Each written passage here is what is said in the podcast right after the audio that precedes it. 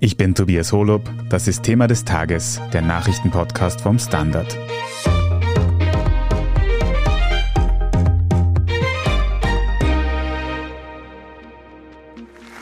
Vive la République! Et vive la France! Emmanuel Macron bleibt also Präsident von Frankreich. Das zeigt sich am Tag nach der Wahl eindeutig. Doch auch die rechtsextreme Wahlverliererin Marine Le Pen konnte ihr Ergebnis von 2017 merklich verbessern. Die Angst vor einem französischen Rechtsruck bleibt also bestehen, vor allem auch mit Blick auf die nun nahenden Parlamentswahlen im Land. Aber liegen die Bruchlinien im französischen Volk überhaupt noch zwischen links und rechts? Welche Wahlmotive haben Macron bis zuletzt zittern lassen? Und könnte die politische Entwicklung in Frankreich nun vor allem der EU langfristig schaden? Darum geht es in der heutigen Folge. Stefan Brendle, du berichtest für den Standard aus Paris und hast dich da in letzter Zeit sehr intensiv mit der französischen Präsidentschaftswahl auseinandergesetzt. Im Vorfeld ist da ja ein durchaus knappes Rennen zwischen Emmanuel Macron und Marine Le Pen vorausgesagt worden. Wie eindeutig war denn jetzt schlussendlich der Wahlsieg von Emmanuel Macron? Dieser Wahlsieg war am Schluss doch sehr klar. Mit 58 Prozent kann man sagen, dass der Macron eine sichere Wahl eingefahren hat. Umso klarer ist der Sieg, aber das ist eigentlich logisch, als Marine Le Pen verloren hat. Sie hätte mit viel mehr als ihren 41 Prozent gerechnet. Insofern kann man schon sagen, dass die Wahl sehr klar ausgegangen ist. Dass es aber auch Zweifel daran gibt, rührt daher, dass Le Pen zum ersten Mal mehr als 40 Prozent Stimmen gemacht hat. Das ist natürlich sehr viel für eine Partei der extremen Rechten. Sie ist da nicht durchgedrungen, aber dieses Gewicht wird die französische Politik auch in der Zukunft prägen. Und Marine Le Pen hat ja diese Wahlniederlage fast schon wie einen Sieg dargestellt und gefeiert in ersten Statements. Liegt das auch an diesem besseren Abschneiden als bei der vorhergegangenen Wahl? Nee, das war eine politische Inszenierung. Sie hat von einem Victoire éclatant, von einem eklatanten Sieg gesprochen. Aber wenn man die Gesichter der Leute in ihrem Hauptquartier angeschaut hat, die da wirklich sehr in einer bleiernen Stille sich da bewegten, dann war es eigentlich völlig klar, dass Le Pen die Wahl verloren hat und dass sie das auch weiß, dass sie sehr enttäuscht ist. Und zwar ähnlich enttäuscht wie 2017, als sie 34 Prozent der Stimmen gemacht hat. Jetzt hat sie 7 Prozent Prozent zugelegt und ist trotzdem enttäuscht, weil sie eben sehr hohe Erwartungen hatte. Aber doch 7 Prozent mehr als bei der letzten Wahl. Welche Gründe könnte dieser Zuwachs haben? Schaut man sich die Wahlkarten an, fällt auf, dass im Unterschied zu früheren Wahlen eigentlich überall Le Pen jetzt eine große Zuwachsrate verzeichnen kann, zum Beispiel auch in Westfrankreich.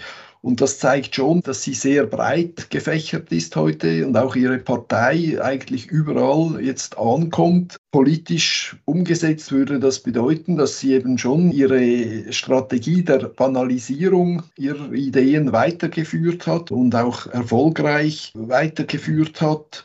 Aber man darf auch nicht vergessen, dass ihr Gegner Emmanuel Macron in weiten Teilen Frankreichs sehr unpopulär ist. Er weckt richtige Aversionen vor allem bei jungen Wählern, aber auch anderen Wählern, die zum Beispiel auf dem Land wohnen, die an den Stadträndern wohnen, dort, wo eben Le Pen ihr Einzugsgebiet hat.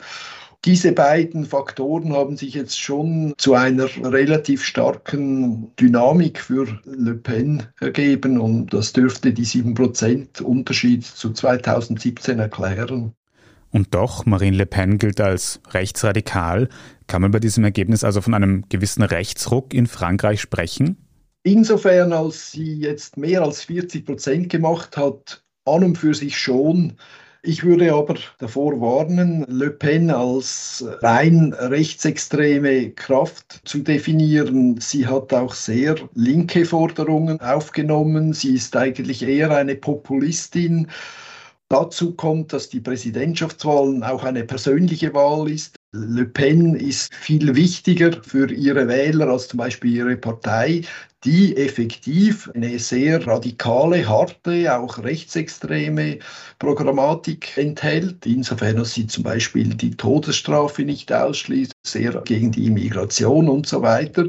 Le Pen hat im Wahlkampf nie davon gesprochen, wenn sie nicht darauf angesprochen wurde. Und insofern würde ich nicht unbedingt von einem Rechtsruck sprechen, umso mehr als der rechtsradikale, rechtsnationale, ich spreche natürlich von Eric Zemmour, im ersten Wahlgang ein schlechtes Wahlresultat erzielt hat und von dort her eigentlich hinter Le Pen zurückgefallen ist. Wenn ich vielleicht noch anfügen kann, ich würde eher von einer Radikalisierung der französischen Politik sprechen. Es geht eigentlich an die Ränder. Das sieht man auf der Rechten natürlich mit Le Pen, mit ihrem Rassemblement National. Aber man sieht es auch auf der Linken, wo die Parti Socialiste, die Sozialdemokraten, fast verdrängt wurden von Jean-Luc Mélenchons Insoumis, also von den Unbeugsamen, die in etwa der deutschen Linken entsprechen und einen sehr harten, zum Teil fast marxistischen Kurs fahren und insofern auch zu einer Radikalisierung der politischen Landschaft in Frankreich beigetragen haben. Es legen also vor allem die Parteien an den extremen Rändern zu Umgekehrt, die traditionellen französischen Parteien der Mitte, die Konservativen, die Sozialisten, haben gerade im ersten Wahlgang für die Präsidentschaftswahl katastrophal abgeschnitten. Warum gibt es diese ganze Dynamik? Warum ist sehr schwer zu sagen. Es gibt verschiedene Faktoren, aber ich möchte schon mal sagen, dass für mich ist das das wirkliche Ereignis dieser Wahl, dass die Sozialisten und die Republikaner in einer so katastrophalen Lage sind. Die Sozialisten, die stolze Partei, die einmal François Mitterrand und später auch François Hollande getragen hatte, die ist jetzt bei 1,7 Prozent angelangt. Den Republikanern geht es nicht sehr viel besser. Aktuell ist es natürlich so, dass der Emmanuel Macron beiden Seiten das Wasser abgegraben hat. Er hat diese Parteien richtiggehend siphonné, wie man auf Französisch sagt, also wie abgesaugt sowohl was das Personal betrifft, alle diese Überläufer von rechts und von links zu Macron und auch inhaltlich. Er hat sich da wie in einem Selbstbedienungsladen bei den Sozialisten in deren Programm und auch bei den Republikanern in deren Programm bedient. Aber man muss auch sehen, dass diese Entwicklung weg von den Altparteien, von diesen etablierten Kräften länger anhält als Macron im politischen Spiel dabei ist. Das ist schon eine Langzeitwirkung, die wahrscheinlich damit zu tun hat, dass der alte Rechts-Links-Gegensatz heute bei den jüngeren Wählern nicht mehr sehr wichtig ist. Auch in der politischen Debatte dieses Wahlkampfes sah man ganz klar, dass Fragen wie Europa oder eben der Nationalismus viel wichtiger sind, dass auch die soziologische Gewichtung viel wichtiger ist, nämlich sind es die Leute von unten, die Probleme haben mit ihrem Monatsende, gegen die Leute in den Städten, die eher profitiert haben von der Globalisierung und die heute fast ausschließlich Macron wählen. Alle diese Elemente kommen wahrscheinlich zusammen und führen dazu, wie auch in Österreich und anderen Ländern, dass eben die Rechts- und Linksparteien heute stark unter Druck sind. Und wie Emmanuel Macron eben auch von diesem Druck profitiert und wie es weitergehen könnte in Frankreich, wo auch bald noch eine Parlamentswahl ansteht, das besprechen wir nach einer kurzen Pause. Bleiben Sie dran. Eine kleine Wohnung im Zentrum, das wär's. Ich will ein richtiges Zuhause für meine Familie. Mein Traum, ein Haus am See. Was auch immer Sie suchen, Sie finden es am besten im Standard. Jetzt Immosuche starten auf Immobilien der Standard.at. Stefan, schauen wir uns noch kurz den Wahlsieger Emmanuel Macron an. Was denken die französischen Bürgerinnen und Bürger über ihn? Was hat er quasi erreicht in seiner ersten Amtszeit? Wahrscheinlich nicht sehr viel, grosso modo. Er hat zwar Stärken, er ist in allen Themen zu Hause, er kann über jedes Thema fast stundenlang sprechen. Aber seine Schwäche ist zugleich, dass er diese Themen nicht mit einer wirklichen Überzeugung vertritt. Ich zweifle, und ich glaube viele Franzosen zweifeln auch, ob Macron wirkliche Überzeugungen hat. Dort, wo er wirklich überzeugt ist von der Sache, das ist auf europäischer Ebene. Und dort hat er, und das ist kein Zufall, auch wirklich einen Erfolg erlebt, wahrscheinlich sein größter Erfolg nämlich als er die Deutschen davon überzeugte, sich auf diese Vergemeinschaftung der Anti-Covid-Schulden einzulassen. Der Wiederaufbaufonds gegen die Pandemie hat Frankreich viel eingebracht und Macron hat da eben geschafft, die Angela Merkel davon zu überzeugen, endlich einmal eine gemeinsame Schuldaufnahme einzugehen. Und da hat er eben seiner Überzeugung nachgelebt und sie auch wirklich umsetzen können. Muss man dann im Großen und Ganzen sagen, dass sich die französische Bevölkerung für Macron entschieden hat oder eher gegen Le Pen? Das ist eine gute Frage. Ich glaube, dass er durchaus vielleicht einen Drittel oder sogar etwas mehr an Wählern hat, die wirklich überzeugt sind von ihm, die auf seiner Seite stehen. Aber ein weiteres Drittel hat sicher nur ihn gewählt, weil sie Le Pen verhindern wollten. Macron hatte am Wahlabend sogar selber diesen Wählern gedankt, die nicht für ihn gestimmt haben, sondern nur für ihn eingelegt haben, um Le Pen zu verhindern. Also da hat er einen Punkt gemacht, weil er auch klar eingesehen hat, dass er die Wahl gewonnen hat, obwohl viele Leute gegen ihn sind. Wie geht es jetzt für Macron innenpolitisch weiter? Bei welchen Herausforderungen wird die Bevölkerung quasi jetzt ganz genau darauf schauen, wie er sich schlägt? Vor zwei Wochen hätte ich noch gesagt, sein zentraler Punkt wird die Rentenreform sein, die er im ersten Mandat nicht durchgebracht hat. Mittlerweile sind es aber fast eher Fragen der Finanz- und Sozialpolitik, denn in Frankreich geht es momentan ums Geld, Inflation, Kaufkraft, solche Fragen sind viel wichtiger und da wird jetzt von ihm ein resolutes Durchgreifen erwartet, auch wenn niemand richtig weiß, in welche Richtung, weil die Staatskasse ist in Frankreich leer. Und Macron wird Mühe haben, seine Milliardenversprechen, die er getätigt hat, auch wirklich umzusetzen. Und ein zweiter Punkt, der sicher jetzt in der zweiten Amtszeit aufkommen wird, ist die Klimapolitik. Frankreich hat in der ersten Amtszeit von Macron nicht eben viel geleistet in dieser Hinsicht. Ausgenommen von der Nuklearpolitik, die Macron immer vorschieben kann, um zu sagen, wie gut Frankreich in Sachen CO2-Ausstoß dastehe. Aber er hat jetzt im neuen Wahlkampf versprochen, dass Frankreich zum Beispiel 50 Offshore-Windparks erhalten werde. Und da kann man gespannt sein zu sehen, wie er das durchsetzen will, denn bis heute gibt es in Frankreich keinen einzigen Windpark, der wirklich vor der Meeresküste in Betrieb wäre.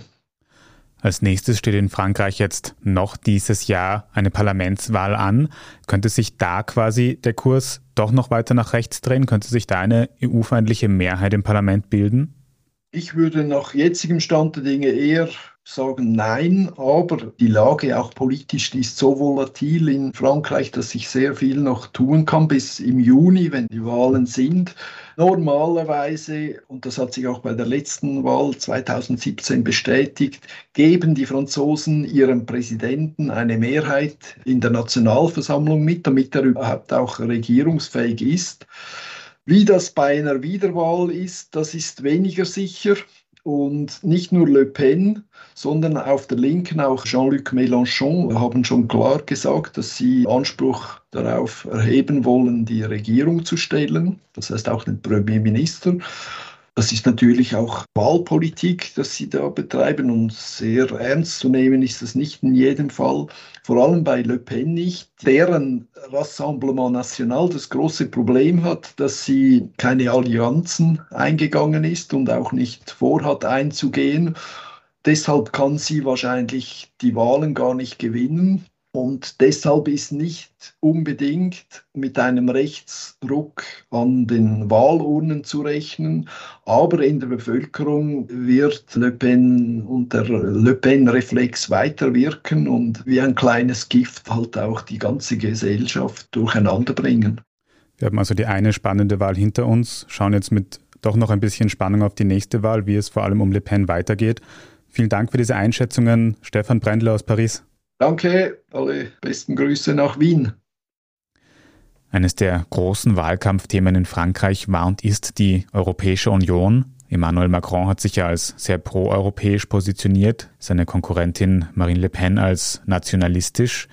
Tom Meyer, du bist EU-Korrespondent für den Standard. Würdest du denn jetzt sagen, dass die Wahl von Emmanuel Macron bedeutet, dass sich das französische Volk quasi explizit für einen proeuropäischen Kurs für Frankreich ausgesprochen hat? Also vom Ergebnis her ist das so. Allerdings glaube ich, dass man nicht sagen kann, dass die Franzosen sich nur deswegen für Macron entschieden haben. Das war bestenfalls eine indirekte Wahl für Europa. Warum? Alle Nachwahlanalysen zeigen, dass die Franzosen vor allem gegen Marine Le Pen, gegen einen Rechtskurs von Frankreich, gegen einen totalen Schwenk gestimmt haben. Auch wenn Le Pen sich im Wahlkampf etwas gemäßigter gezeigt hat, den Tonfall gegen Europa, den sie in den vergangenen Jahren gehabt hat, zurückgenommen hat, hat sich an ihrer Linie ja doch nichts geändert. Ihr Plan war, Frankreich von Europa wegzuführen, im Gegensatz zu Macron, und eine ganz andere Politik innerhalb von Frankreich zu machen. Das wurde von den Wählern nicht gutiert. Sie haben für Macron gestimmt. Allerdings, und das ist jetzt eben der Unterschied, warum man das nicht so eins zu eins umlegen kann, unter den Macron-Wählern sind natürlich auch sehr viele Linkswähler gewesen, die eben Le Pen verhindern wollten. Aber diese Linkswähler sind keinesfalls begeisterte Europäer im Macronschen Sinne. Das sind viele Wähler, vor allem junge Wähler, die im ersten Wahlgang für den Chef der Linkspartei Mélenchon gestimmt haben. Also da stimmt sozusagen diese Rechnung dann nicht. Man kann nicht sagen, 60 Prozent der Franzosen sind pro-Europäer und klar für diesen europäischen Kurs. Das hat der wiedergewählte Präsident in seiner Rede am Wahlabend gestern auch in gewisser Weise eingeräumt, dass er die Botschaft verstanden habe, dass ihm klar sei, dass nicht alle, die ihm seine Stimme gegeben haben, auch seinen Kurs voll unterstützen würden. Du hast erwähnt, der linksextreme Kandidat Jean-Luc Mélenchon war im ersten Wahlgang der Präsidentschaftswahl an dritter Stelle. Kannst du uns noch mal ein bisschen ausführen, wie der jetzt gegenüber der EU eingestellt ist? Gibt sich da zum Beispiel mit Le Pen zusammen ein sehr großes antieuropäisches Lager am Ende des Tages? Mélenchon war viele Jahre Europaabgeordneter in Straßburg. Man kann ganz klar sagen, dass er eigentlich ein Antieuropäer ist, allerdings aus ganz anderen Gründen. Er ist eine Art Linksnationalist. Mélenchon sieht in der Europäischen Union ein kapitalistisches System, das unsozial ist. Und dem möchte er eine starke innerfranzösische nationale Politik entgegensetzen. Ein Beispiel, er ist immer wieder eingetreten für Verstaatlichungen, Reverstaatlichungen in der Stahlindustrie, im Bankenbereich und so weiter, weil er die Liberalisierung, die es auf der europäischen Ebene gegeben hat in den vergangenen 20 Jahren, muss man sagen, schlicht abgelehnt hat. Also da muss man insgesamt festhalten. Das ist ein ganz bemerkenswertes Ergebnis dieser Wahl, das sich im ersten Wahlgang niedergeschlagen hat. 60 Prozent der Franzosen haben insgesamt gesehen radikale Parteien gewählt. Mélenchon haben wir schon genannt, Le Pen, aber auch noch einen dritten Kandidaten, Eric Semur, der eindeutig ein rassistisches Programm aufgelegt hat, der auch sehr gut abgeschnitten hat im ersten Wahlgang. Also das Gesamtbild ist eigentlich nicht so, dass man sagen kann, man braucht sich keine Sorgen machen, die Franzosen sind verlässliche, liberale Europäer, die jetzt eins zu eins diesen Kurs, den der Präsident vorgegeben hat und den einschlagen möchte, auch mitvollziehen werden. Und angenommen, dieser nationalistische Anti-EU-Trend, den man da ein bisschen erkennen kann, würde sich in den nahenden Parlamentswahlen niederschlagen. Was würde das quasi für die Handlungsfähigkeit von Frankreich als Big Player in der EU und damit auch der Europäischen Union überhaupt bedeuten? Das hätte ohne jeden Zweifel starke Auswirkungen einerseits auf die französische Politik, also auf den Präsidenten einerseits und die Regierung andererseits, aber dadurch natürlich auch auf die Arbeit in Brüssel. Warum? Der französische Präsident ist gemäß der französischen Verfassung sehr stark, was Außen-, Sicherheitspolitik und auch Europapolitik betrifft. Er hat da das Sagen. Das ist auch der Grund, warum zum Beispiel Macron an den EU-Gipfeln teilnimmt und nicht der französische Ministerpräsident. In der Innenpolitik allerdings ist es genau umgekehrt. Da ist der Präsident natürlich in der Umsetzung seiner Politik und auch in der klassischen französischen Innenpolitik, sei es jetzt Sozialpolitik oder Budgetpolitik, auf die Regierung beziehungsweise auf die parlamentarische Mehrheit angewiesen. Der Präsident kann also nicht gegen das Parlament einfach so seine Politik durchsetzen.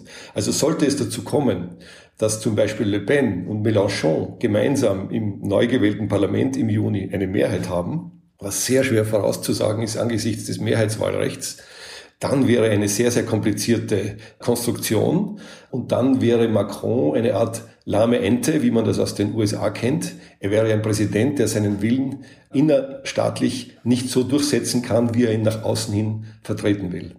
Das haben wir schon gehabt. Das ist allerdings 20 Jahre her unter Jacques Chirac.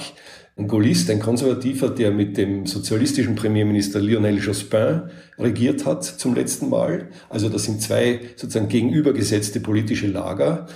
Das war damals vor 20 Jahren nicht so ein großes Problem. Einerseits gab es damals noch nicht diese starke Ausmaß der Integration. Es gab den Euro noch nicht und die gemeinsame Politik im, im Finanzbereich.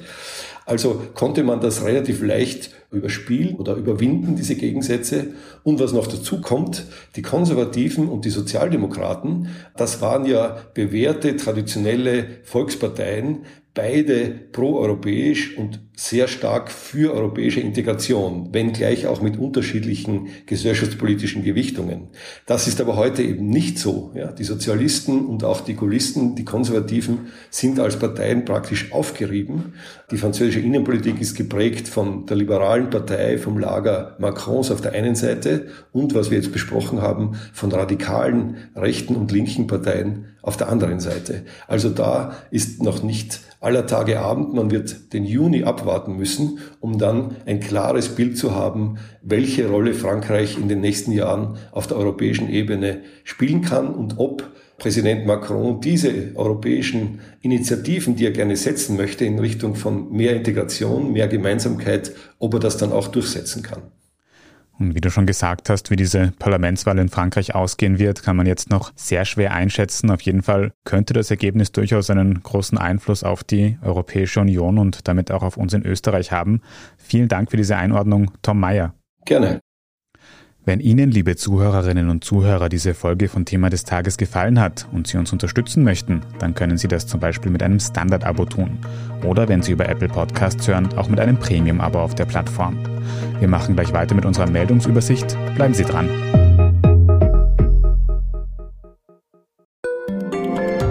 Tag, mein Name ist Oskar Bonner. Ich habe den Standard gegründet, weil es damals keine Zeitung gab, die mit den Menschen auf Augenhöhe kommuniziert hat. Guten Tag, mein Name ist Michael Grill und ich lese den Standard, weil genau das wichtig ist. Fundierte Berichterstattung, die erklärt und nicht belehrt. Der Standard, der Haltung gewidmet. Und hier ist, was Sie heute sonst noch wissen müssen. Erstens, im Ukraine-Krieg haben gestern Sonntag die US-Minister für Äußeres und Verteidigung, Anthony Blinken und Lloyd Austin, die ukrainische Hauptstadt Kiew besucht. Dabei haben sie der Ukraine auch neue Militärhilfen in Höhe von über 300 Millionen Dollar zugesagt.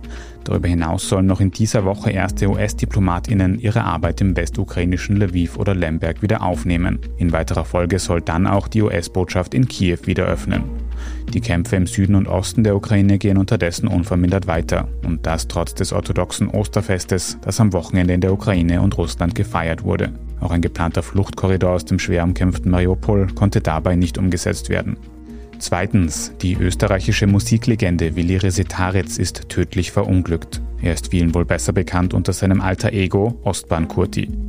Resetaritz wurde 1948 als Burgenlandkroate geboren. Noch als Kind zog er nach Wien. Seine musikalische Karriere startete politisch in der Hippie-Szene. Schon bald wurde er durch die Kunstfigur Ostbahn Kurti aber zu einer Art österreichischen Bruce Springsteen und trug Dialektversionen international bekannter Lieder vor. Darüber hinaus hat sich Willi Resetaritz auch leidenschaftlich für seine Mitmenschen eingesetzt. Er war Mitbegründer des Vereins SOS Mitmensch und des Wiener Integrationshauses. Willi Resetaritz wurde 73 Jahre alt. Und drittens, eine Meldung in eigener Sache. Unser Schwesterpodcast Inside Austria ist für den Deutschen Podcastpreis nominiert. Unser Kollege Scholt Wilhelm und Lucia Heisterkamp vom Deutschen Spiegel haben da unter anderem den Aufstieg und Fall von Sebastian Kurz ausführlich nachgezeichnet. In den Shownotes zu dieser Folge finden Sie einen Link zur Abstimmung. Wir freuen uns über jede Stimme. Alles weitere zum aktuellen Weltgeschehen finden Sie wie immer auf der Standard.at. Wenn Sie Feedback oder Anregungen haben, dann erreichen Sie uns unter podcast.derstandard.at. Wenn Ihnen diese Folge von Thema des Tages gefallen hat, dann abonnieren Sie uns doch auf Ihrer liebsten Podcast-Plattform und gerne auch Freundinnen und Freunden von Thema des Tages erzählen. Ich bin Tobias Holub, Baba und bis zum nächsten Mal.